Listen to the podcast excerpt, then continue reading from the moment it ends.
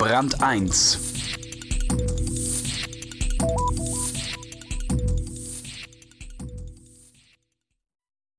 Wer erfolgreich ein Imperium führen will, hat im Alltag meist Wichtigeres zu tun, als auf die Liebe zu achten.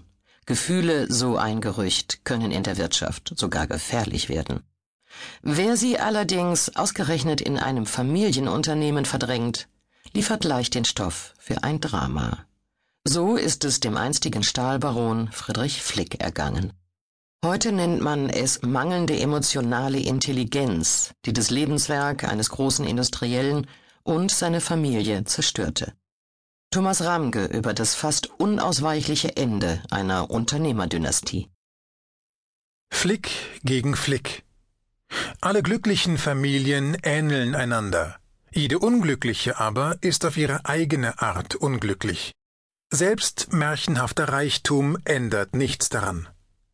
Vom dramatischen Aufstieg und Zerfall einer deutschen Industriedynastie. Römisch I Grober Undank Auch der letzte Stehplatz im Düsseldorfer Landgericht war lange vor Beginn der Verhandlung vergeben. In der spektakulärsten Familienfäde der jüngeren deutschen Industriegeschichte wollte keiner den Showdown verpassen. Die Anwälte zogen mit sechs Aktenkoffern und dicken Ledermappen ein, Kläger und Beklagter ignorierten einander. Emotionen bestimmten die Plädoyers, nicht juristische Argumente. Der Anwalt von Sohn Otto Ernst Flick sagte, der Vater sei ein Despot, der den Sohn geknebelt und sich das Ziel gesetzt habe, ihn nicht hochkommen zu lassen. Otto Ernst habe zwar das Vermögen, aber kein Recht auf Bestätigung erhalten.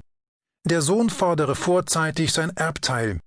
Der Anwalt des Vaters konterte, Friedrich Flick ist zwar wegen seiner großen Härte bekannt, hat sie aber seinem Sohn gegenüber nie gezeigt. Dass Otto Ernst einen Auflösungsprozess angestrebt und damit das Unternehmen und die Familie diffamiert habe, sei der Beweis für seinen groben Undank. Im Fall Flick gegen Flick ging es um die juristische Aufarbeitung menschlicher Enttäuschung. Die Kurzfassung Ein genialer Unternehmer baut einen Riesenkonzern auf. Sein ältester Sohn, ein fleißiger Mann, will das Ruder übernehmen.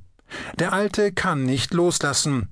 Es rappelt im Karton und schließlich erbt der jüngste Sohn, ein weniger fleißiger Mann, der zuerst seine Neffen ausbotet und den Konzern nach einer Politaffäre versilbert. Die dritte Generation sammelt Kunst, beschäftigt sich mit romantischer Literatur oder heiratet Menschen, deren Namen nur Lesern der Klatschpresse etwas sagen.